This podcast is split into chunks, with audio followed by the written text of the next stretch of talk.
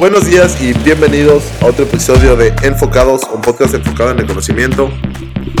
Hoy vamos a hablar con una artista que nos está ofreciendo un remix de culturas, una avant-garde de música.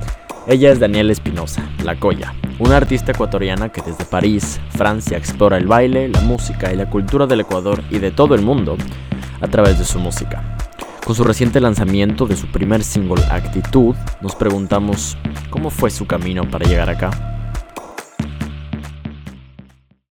Bueno, primero que nada, muchas gracias por invitarme. De verdad, como que me llenó de ilusión que hagan primero este podcast, que se estén reuniendo desde varios lugares del mundo para hablar de cosas chéveres. gracias por invitarme. Eh, para decirles que, bueno, yo, para la gente que no me conoce, yo me llamo La Coya, soy una cantante ecuatoriana, orgullosamente ecuatoriana, que vive en París y que se está armando poco a poco su caminito por aquí, por, uh, por Europa. Efectivamente, ya va un mes, o sea, el 9 de septiembre, precisamente el día que se murió la reina de Inglaterra. yo saqué mi primer single y estoy súper emocionada porque, claro, parece como que nace algo especial, pero a la vez como que es algo, es un fruto que he venido trabajando durante muchísimo tiempo y que, claro, como migrante uno tiene que pasar por unas grandes etapas antes de, antes de tener las alas para poder hacer lo que uno quiere sin ese, ese bichito que a veces puede ser la visa, ¿sabes? Entonces estoy emocionada porque ya por fin, después de tanto tiempo que he querido hacer eso, eh, saqué mi primer single. Felicitaciones. Gracias, ¿qué tal les pareció? ¿Vieron el video y todo? Sí, hemos visto, bueno, Matías y yo vimos el video como cuatro veces juntos, así los dos conectados, tipo, ponlo otra vez. Ay, amo, qué lindo. el video es muy, muy lindo, pero me sorprendió que fue en francés. O sea, justo cuando vi el, inicio del video pensé que iba a ser en español y me sorprendió que fue en, francés. ¿Hace cuándo aprendiste francés? Bueno, yo estoy en, estaba en una escuela que se llama La Condamine, pero entonces yo aprendí desde muy chiquita desde muy chiquita aprendí francés y la verdad que esa escuela te da unas bases sólidas, sólidas de, del francés. Yo tengo familia, eh, tengo una tía que se casó con un francés también, entonces tengo primos. Y como que desde que mi abuela eh, vino acá a Francia a abrirse un poco el camino y a ver lo que pasaba, como que nos dio esa herencia de, de Francia, ¿me entienden? Y de lo que nos lleva esa cultura. Entonces, eh, ya voy nueve años viviendo aquí, viví un año también en Estados Unidos, pero básicamente esto también ha sido una tierra que me ha acogido y yo quiero que la gente que me escuche también acá entienda lo que digo. Entonces, por eso también elegí que este single sea en francés y en español, porque si bien es chévere cantar en español, yo amo, me sale más fácil para componer y todo el asunto, sí decidí como que romperme la cabeza porque no es tan fácil romperme la cabeza para también tener letra en francés. Claro, justo eso te iba a preguntar porque yo creo que un artista realmente como cuando escribe canciones pone como mucho de su espíritu y de lo que le gusta y de lo que él es en esas letras. Entonces, al no ser tu idioma materno, igual como para ti es un poco, no complicado, bueno, más complicado que en español, evidentemente, pero es como otra manera de verte a ti misma y lo que tú quieres transmitir por tu música. Uy, 100%. O sea, para mí fue un challenge enorme eh, porque obviamente ahora el español y gracias a grandes como Bad Bunny o qué sé yo, Shakira en la época, pero cada vez más yo creo que la nueva generación de artistas ha hecho que el español sea como un nuevo inglés, ¿sí me explico? Es tan mainstream que puedes cantar en español sin ningún problema. Pero yo también decidí como que parte de mi integración también ha sido como que hablar mucho en francés y todo. Y como yo te dije, eh, sí me rompí la cabeza. O sea, claro. parece que son tres, cuatro frases y todo, pero yo sí quería que tenga sentido y que esté pronunciando bien y que hay muchas cosas que también como que sí juegan en eso y gracias a Dios como que he estado también componiendo con gente que, bueno, yo compuse esta canción, pero siempre como que llamo así para verificar que esté bien o con Matías, que es el productor mío, él siempre está ahí. Porque claro, uno quiere honrar de la mejor manera que uno puede, ¿no? Y volviéndonos un poquito como a cuando empezaste, ¿cómo llegaste a la música? Porque vi en alguna de las entrevistas que te han hecho que dijiste que en realidad no has estudiado música. Eh, yo, la verdad, como que toda la vida quise hacer música. Yo estaba en una academia de, academia de formación artística en el colegio donde tenía canto, baile y actuación. Y la verdad como que siempre, siempre quise hacer eso. Pero también se me daba muy bien la escuela. O sea, mm. sí, estudiaba mucho, me gustaba estudiar, tenía buenas notas y como que estuve eh, el día que yo decidí, yo se supone que tenía que quedarme para hacer música y tal vez empezar en la San Francisco a estudiar eh, música y cosas así, pero la rectora de mi colegio como que le llamó a mi mamá. No, me llamó a mí, perdón, ese rato como que decir, oye, hay un montón de oportunidades como que en Francia, como que estás segura, qué sé yo. Y yo en esa época estaba trabajando para hacer como que lanzar un poco mi carrera, estaba grabando unos singles en la época y, mm. em, y algo en mi cabeza, en mi mente, en mi alma me dijo como que ándate y yo que era tan como que no, yo quiero la música, etcétera, etcétera, eh, me dijo, ándate, así es que nada, me fui. y como que empezar mi carrera, empecé mi carrera y me dio una frustración enorme porque yo decía como que, ay, con una carrera yo no voy a poder hacer nada, como que estaba un poco fácil y todo. Y entonces hice dos carreras, hice una carrera de economía, otra de ciencias políticas. Eh, empecé también a mi máster en Behavioral Economics, que es economía del comportamiento, y siempre me abrió las puertas para, para cosas relacionadas con la música, porque yo estudiaba muchísimo, muchísimo, sobre todo cuando estaba haciendo las dos carreras al mismo tiempo, tenía 40 horas de clase y luego tenía que hacer como exámenes y los trabajos y todas esas cosas, pero yo me daba tiempo también para eh, hacer como acá hay bastante apoyo a la cultura, entonces tenía como que clasecitas de canto por aquí, de así. Y gracias a mis estudios me fui a New Orleans. New Orleans es la ciudad del jazz en Estados Unidos, es donde estaba Louis Armstrong, es donde hay como que un montón, un montón de música y yo creo que es como que de verdad la ciudad de la música y entonces gracias a mis estudios pude estar ahí, pude empezar a hacer como... Qué chévere. Y sido como una cuna para aprender como de todo el pasado de la música, de ver nuevas influencias, de ver nueva gente, o sea, incluyendo los estudios que obviamente, o sea, ahora que estoy de Erasmus, pues es súper divertido irte a otro sitio, conocer, pero fuera de esa experiencia también como la mezcla con la música debe haber sido increíble. Sí, y o sea, si te puedo decir algo de los eh, intercambios y exchange y esas cosas que sí están hay que aprovechar de los profesores, porque si hay profesores interesantes, súper interesantes. O sea, yo me nutrí de un montón de profesores de ahí y todo, pero es la gente, o sea, es salir, es eh, como que toparte con otro tipo de gente totalmente diferente, no quedarte en un círculo. Eh, y eso me pasó a mí, o sea, yo terminé en círculos de músicos, eh, también como que cantando en una iglesia, eh, viendo cómo es el gospel. Claro. Eh, me fue la piel de gallina, o sea, debe haber sido como...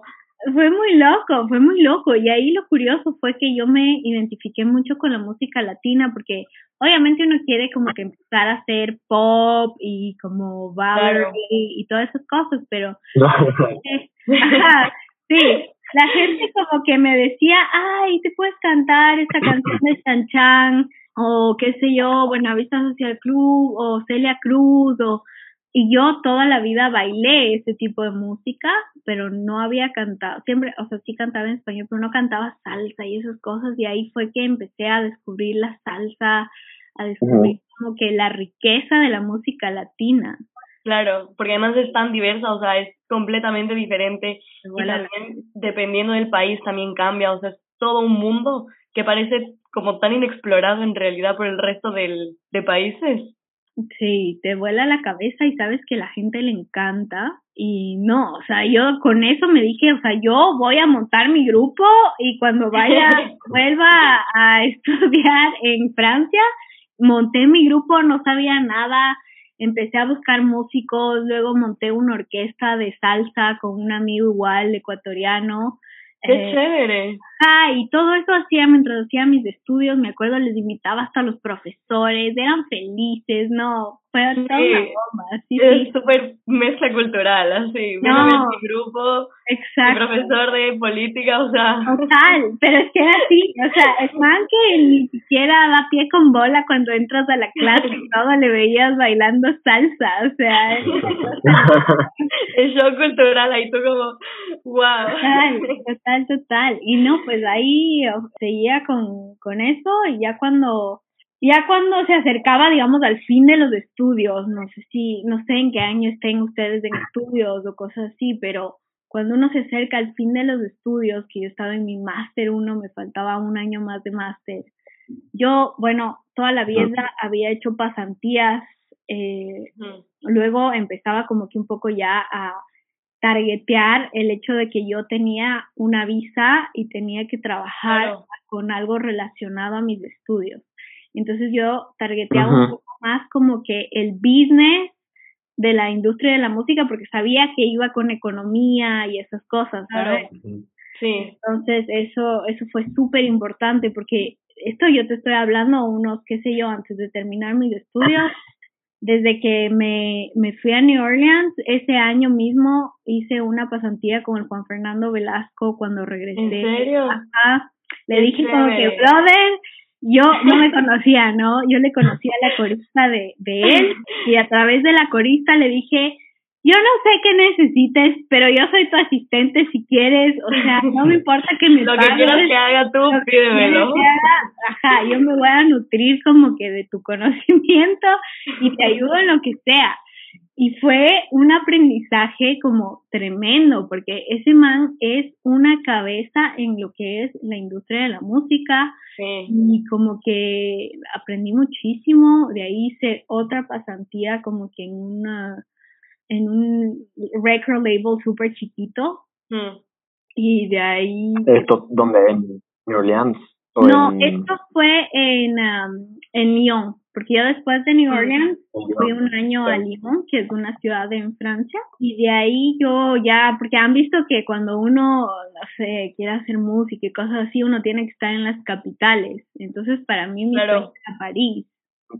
Sí, además París que tiene como un montón de bares y un montón de sitios como de música y de ambiente, o sea, debe haber sido como el sueño. Sueño, total. Y yo al principio no pude ir porque era muy caro para un estudiante, para mí. Era claro. ¿Y qué aprendiste del, del Juan Fernando Velasco? ¿En qué le ayudaba? O sea, ¿qué terminaste haciendo? y ¿Qué terminé haciendo? La verdad que ahorita está un poco borroso para mí porque me pasó súper rápido. O sea, no sé, le ayudaba a enviar mails. Me acuerdo en esa época él tenía el álbum que se llamaba Mezquilla, que era pastillos ecuatorianos revisitados mm. con unas orquestaciones increíbles de Cristian Ya. Eh, tenía, me acuerdo, Gilberto Santa Rosa, el Puma, o sea, un montón de como que artistas latinoamericanos súper importantes que habían estado en este álbum.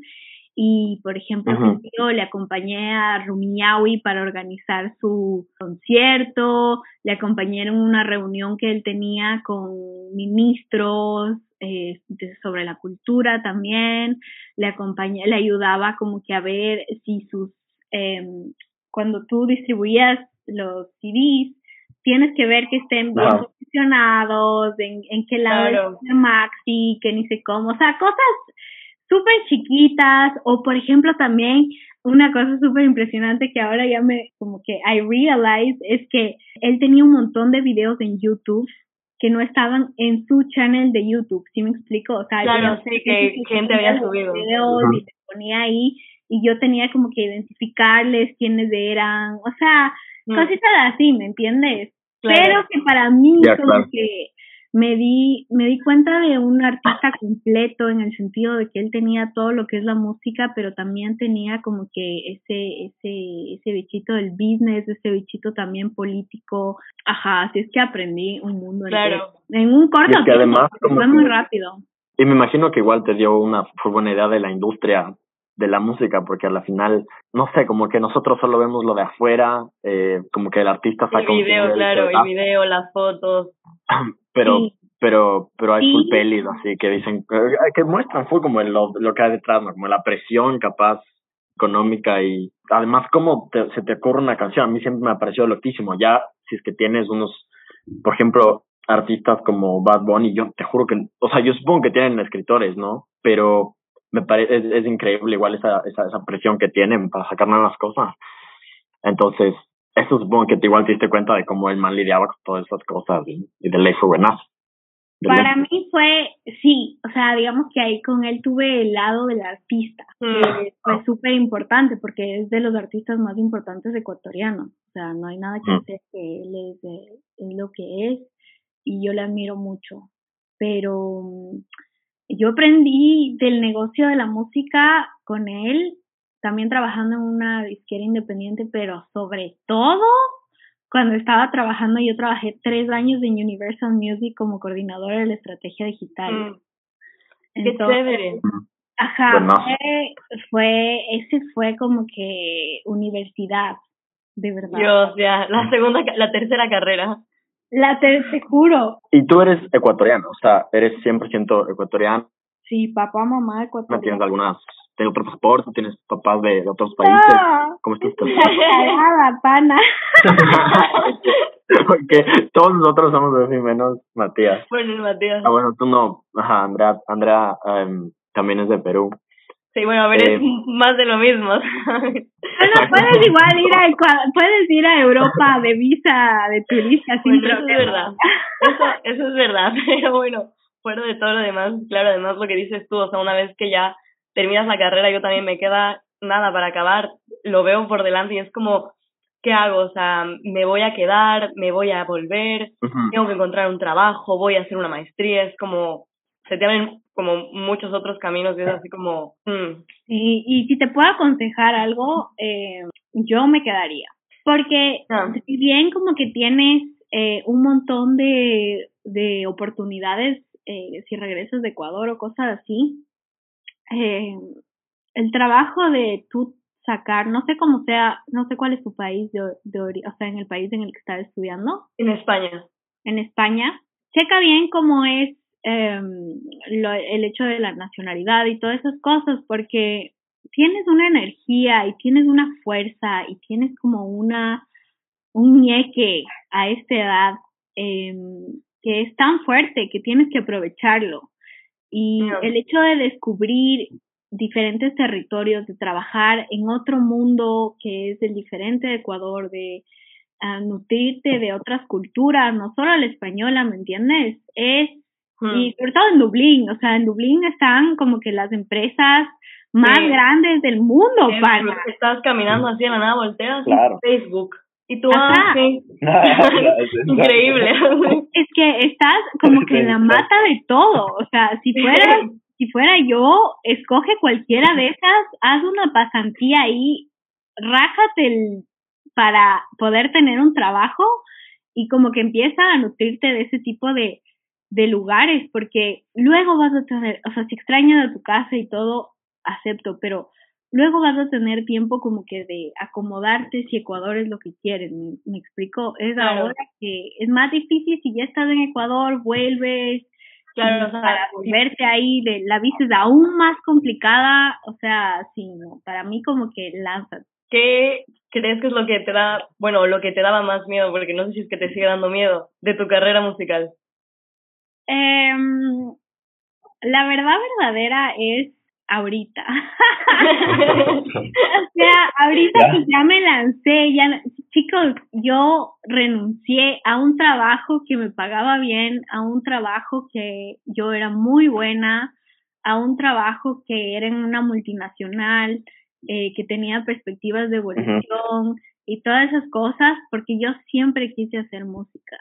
Y ahorita estoy como que con el unemployment, invirtiendo toda mi plata en la música de A a Z, viendo cómo puedo ganar más plata. O sea, como que ahorita mi futuro es bastante incierto, ¿sí me explico? Claro. sé que lo voy a lograr porque por Dios que me voy a rajar todos los de mi cuerpo para que esto pase, pero es muy duro, o sea, es muy duro no tener una estabilidad, teniendo toda una vida llena de estabilidad, en el sentido de cuando tú eres eh, estudiante tienes una cierta estabilidad, cuando tú empiezas a trabajar tienes un salario que te entra todos los meses, eh, que es eh, correcto para que tú vivas de esta manera. Acá estoy con un unemployment eh, salario, gracias a Dios, que obtuve por negociación y todo, pero es bastantísimo más bajo a lo que yo estaba viviendo.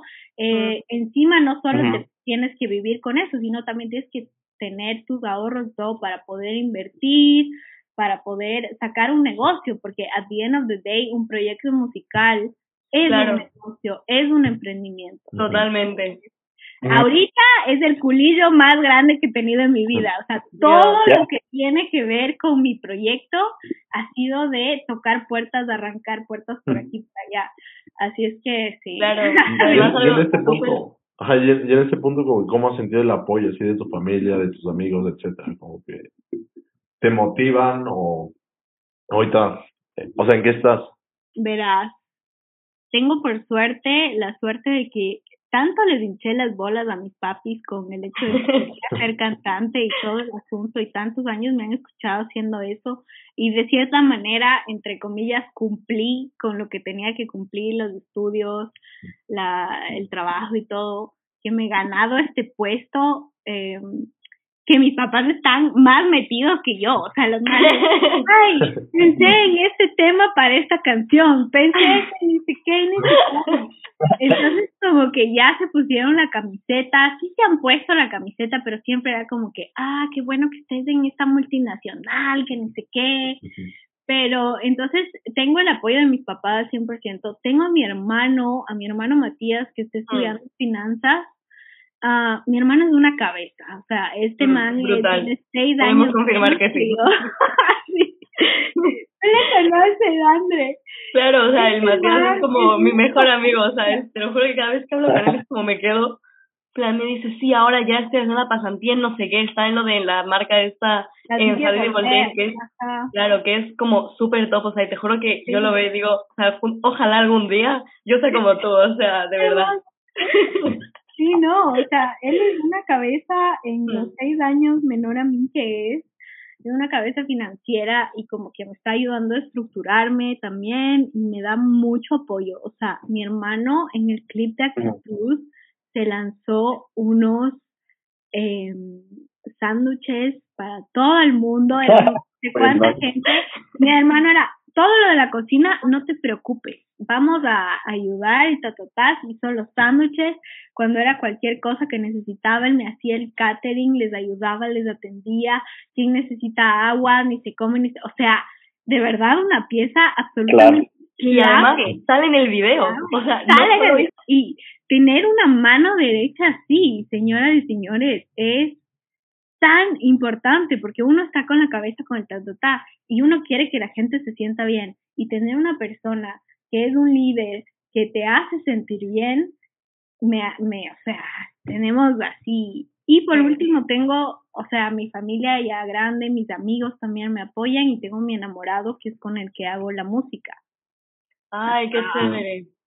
Eso debe ser como un punto de encuentro perfecto, así como la música y con el cariño y todo es como Sí, a veces es un poco difícil porque, claro, compartes todo, eh, pero porque estás trabajando con la persona que quieres, pero no hay nadie que te entiende más.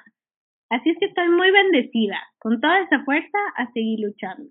Qué bueno, Dani, de verdad me alegra mucho escucharte así como tan contenta y rodeada de tanta gente que te quiere porque al final es lo que dices, o sea, realmente este es como tu negocio y tú eres como la imagen que vendes. Mm. Entonces, te quería preguntar cómo, cómo ha sido ese camino para encontrar esa imagen que tú querías mostrar eh, ha sido muy lindo porque cuando uno tiene la suerte de ser artista, eh, tienes la suerte de crearte y impulsar tu creatividad hasta el máximo. Desde el nombre, desde encontrar mi nombre de artista hasta hasta lo que cómo me quiero ver en un escenario y cómo quiero que se vean mis mis como mis visuales y todo eso. Ha sido una búsqueda muy grande y yo pienso que siempre yo, en todo caso, mi, mi artistry ha sido apegarme a mis raíces como ecuatoriana, porque me da huevo que seamos tan malos para el marketing y que tengamos tan buenas cosas y tan un país tan hermoso y que acá nadie conoce Ecuador, ¿me entiendes? Eso me da como que coraje. Siempre, por más que nadie me pida, yo voy a aportar la, la bandera de Ecuador y eso también me ha ayudado a investigar más sobre nuestro país, a investigar más sobre la cultura, sobre la música, eh, sobre el baile tradicional. Eh, de ese lado y por el otro lado también yo lo quiero mezclar porque yo aprendí mucho en Universal y descubría eh, como que artistas franceses súper interesantes, con mucha proposición, ¿me entienden? Mm. sé que acá también es como una, un melting pot del arte así increíble, que tienes a los mejores diseñadores, a los mejores, todo, así súper top. Así es que yo quiero aprovechar ese como savoir-faire, como dicen acá, y mezclarlo con, con, con nuestra cultura. Me encanta, o sea, además en tu, en el video de actitud, es como ver la mesa con la comida y luego, pero como la composición, o sea, es el ambiente, y luego escucharte cantar en francés. Es como que mind blowing, ¿no? O sea, es wow. por lo menos yo cuando lo vi por primera vez me pareció como súper inesperado. De verdad fue como, ¿qué? Qué cool, qué lindo. Sí, hay una, hay una, hay una, como que una vibe latina súper buena y entonces como que está entre ahí, entre los dos. Y creo que es un sonido súper nuevo, que también a mí, o sea, es como súper personal, pero me parece súper chévere, ¿no? Porque es, es un tono nuevo que yo no había escuchado antes. Ahí me encantó, en verdad. Y sí, ¿y cuánto, cuánto te demoraste grabando eh, todo esto? me interesaba full. Porque, ajá, o sea, hay tantas cosas que justamente... Sí, saben que justamente hoy voy a sacar un reel sobre la preparación eh, de este video. El proceso fue sumamente largo en el sentido de que yo hace dos años ya me dije como que no, yo quiero lanzar mi música y todo, tenía una platita ahorrada. Habíamos trabajado eh, con esa, en esa canción mucho tiempo y yo gané un concurso con, de producción musical y ahorita voy a mm. trabajar con Sergio George, que es el uh, productor de Mark Anthony. Él me, o sea, como que el hecho de como que ganar eso y todo, como que me impulsó a sacar, a, a como que empezar a trabajar en mi música, porque yo siempre en mis canciones, en mis conciertos cantaba covers y todo, pero cuando eres artista tienes que tener tu música y tus cosas claro. así. Así es que eh, en pandemia, justo después de la pandemia, decidí grabar, les contacté a los músicos y todo el asunto. Y después de un tiempo estaba esperando a que venga el productor para que vea y todo. Pero yo me dije, o sea, yo no puedo lanzar esto a medias, si me explicó. claro. lanzar una cosa que defenderle al 50% porque no tengo tiempo por mi trabajo. Así es que decidí eh, esperar y dos años después me encontré con gente con gente tan creativa que es la que me la chica que me ayudó, la fotógrafa franco-peruana que me ayudó como un poco a dar ese tono un poco más de cotidianidad pero cool que hay en el video. Totalmente y le encontré después y ya me decidí a renunciar y todo, entonces tenía actitud, tenía las partes de la Torre Eiffel grabadas y grabamos recién este, este verano la parte de la casa. Entonces ya con esto se, se armó, pero para decirles que los procesos muchas veces toman tiempo de maduración y para mejor. Eso fueron dos años. Qué bien que, o sea, lograste manejar todos los aspectos eh, tenías que pensar, o sea, el video que se vea estético y como que son cosas que igual si es que estás haciéndolo tú se vuelven mucho más complicados, supongo, ¿no? Claro, es que yo pienso que cuando ya se quieres lanzar un proyecto que tiene a tu corazón y tienes que hacerlo con todas las armas que tengas, porque si mm. no, los resultados van a ser Eso es lo que me enseñó la vida y ya desde ahora como que todo lo que tiene que ver con mi música va a ser lo que les va a dar de comer a mis hijos. Así es que estoy ahí. bien. Sabes, después de escuchar todo esto, como que sentimos tienes una trayectoria asombrosa. Me ha gustado todo, como que todo lo que has hecho y todo, porque ya como que siento que vas a ser muy, muy grande, pero justo en eso. ¿Qué crees que es para ti el éxito y crees que ya has llegado a esa idea tuya del éxito? Verás, para mí como que el éxito no es como que un punto T. Para mí el éxito fue que yo tuve la, después de haber trabajado tanto, la fuerza para renunciar a mi trabajo, para obtener una nacionalidad y para dar 360, eh, un grado de 360 a mi vida, ¿me entiendes? 180, 180 a mi vida y eso fue para mí mi primer gran, o sea, hay varios éxitos chiquitos, pero gran éxito, ¿ya? Mi segundo gran éxito va a ser cuando pueda vivir 100% de la música sin depender de como que el unemployment, de cosito que me da, que me entra. Eh, y el tercer éxito va a ser llenar salas más grandes. O sea, como que yo voy paso por paso porque sé que eso toma tiempo y que es un proceso muy largo, pero que, mm, pero que no es una constante. O sea, tienes que trabajar siempre para llegar a nuevos objetivos, nuevos objetivos, nuevos objetivos y la vida te va abriendo, tú solo tienes como que, obviamente, tener un punto grande. Yo quiero representar al Ecuador como cantante aquí en Europa e internacionalmente 100%, pero sé que para eso tengo que sumar varios puntitos, trabajarla duro, ¿sabes? Obviamente, porque además tener una visión como muy a largo plazo, pero también lo que tú dices, o sea, son muchas cosas pequeñas que tienen que ir sumando para que ese gran ideal futuro se cumpla porque si no, o sea, es que es imposible sin pequeños pasitos llegar de la nada, o sea, eso no, no pasa, ¿sabes? No es realista. Claro, y te puede, o sea, hay, hay gente que le ha pasado, sabes que un productor le descubre y todo, pero sabes que también el hecho de, de pasar por estas diferentes etapas te hace estar más fuerte para cosas, te hace como que tú también valorar más tu trabajo, saber quién tú eres y es un trabajo personal que es muy interesante para mí que el tener el shortcut, ¿sabes? O sea, al final, esta es tu vida, ¿sabes? Al final la música es que es que es lo que lo que va a hacer, no es solo ya porque muchas veces las personas nos vemos a nosotras mismas como, bueno, yo soy, digamos, Andrea en el podcast, pero luego soy Andrea de la universidad y soy Andrea con mis amigos. Pero es que para ti es como ser constantemente como un artista alrededor, no solo de tu ambiente de trabajo, sino también allá afuera, en redes sociales, mostrando las cosas que haces, en el proyecto, es como un todo. Siempre, siempre estás con la camiseta de la colla y la colla es y la colla será. Y eso, pero también es la magia del, del arte, como les decía, es el poder crear, el poder crear tu futuro desde A a Z. Y para mí también, no solo los artistas, sino todo el mundo también tiene esa llavecita y hay que tenerla como una gran responsabilidad, pero también como un gusto, como un lujo, ¿saben? Entonces, como que moldear como tú quieras tu camino y ir por ello.